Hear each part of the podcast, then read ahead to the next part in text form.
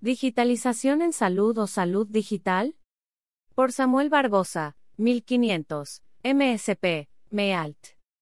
En la era de la digitalización, la pandemia del COVID-19, más por necesidad que por iniciativa propia, desencadenó una revolución en el área de la salud que no tiene marcha atrás.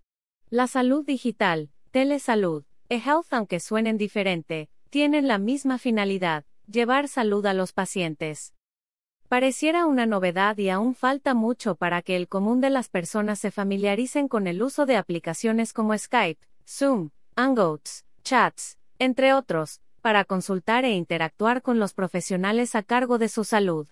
Sin embargo, el uso de las tecnologías en salud se viene desarrollando desde la década de los 90. Desde ese entonces se ha evaluado su eficacia, el alcance de las intervenciones estrictamente constituidas, que más allá de un encuentro virtual, tiene como objetivo convertirse en una nueva ciencia. Entonces, ¿la digitalización en salud es igual a la salud digital? La respuesta es no. La digitalización, como su nombre lo indica, es un proceso mediante el cual, algo real y físico se pasa a datos digitales para que pueda ser manejado por una computadora, lo que permite que pueda ser modificado, y aprovechado para otros propósitos distintos de su función original.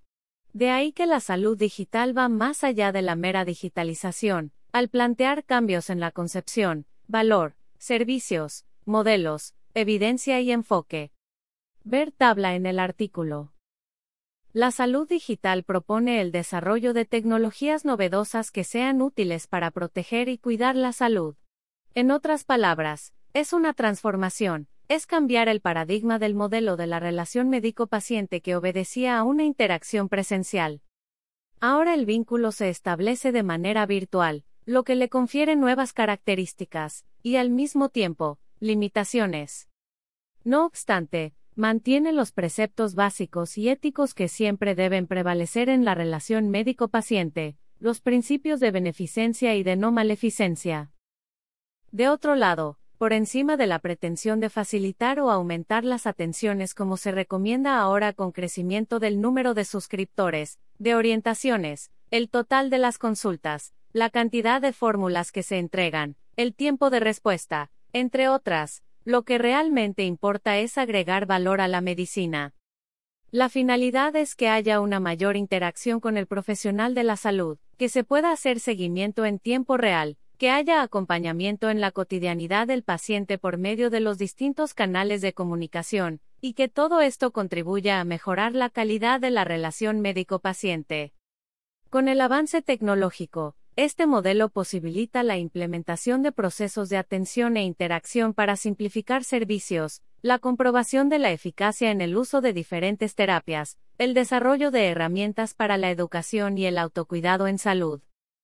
La digitalización se apoya en los indicadores de procesos cumplidos y facilitados por la tecnología.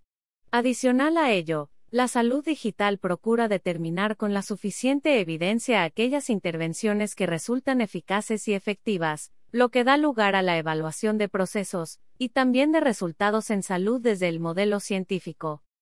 Todo esto abre la puerta a la determinación de apoyar la interacción digital y la conectividad a través de las TICs para proveer salud con intervenciones basadas en la ciencia, evaluadas y comprobadas, al tiempo que se diseñan nuevas aplicaciones y se llega a variables antes no estudiadas, que constituyen la esencia de la salud digital.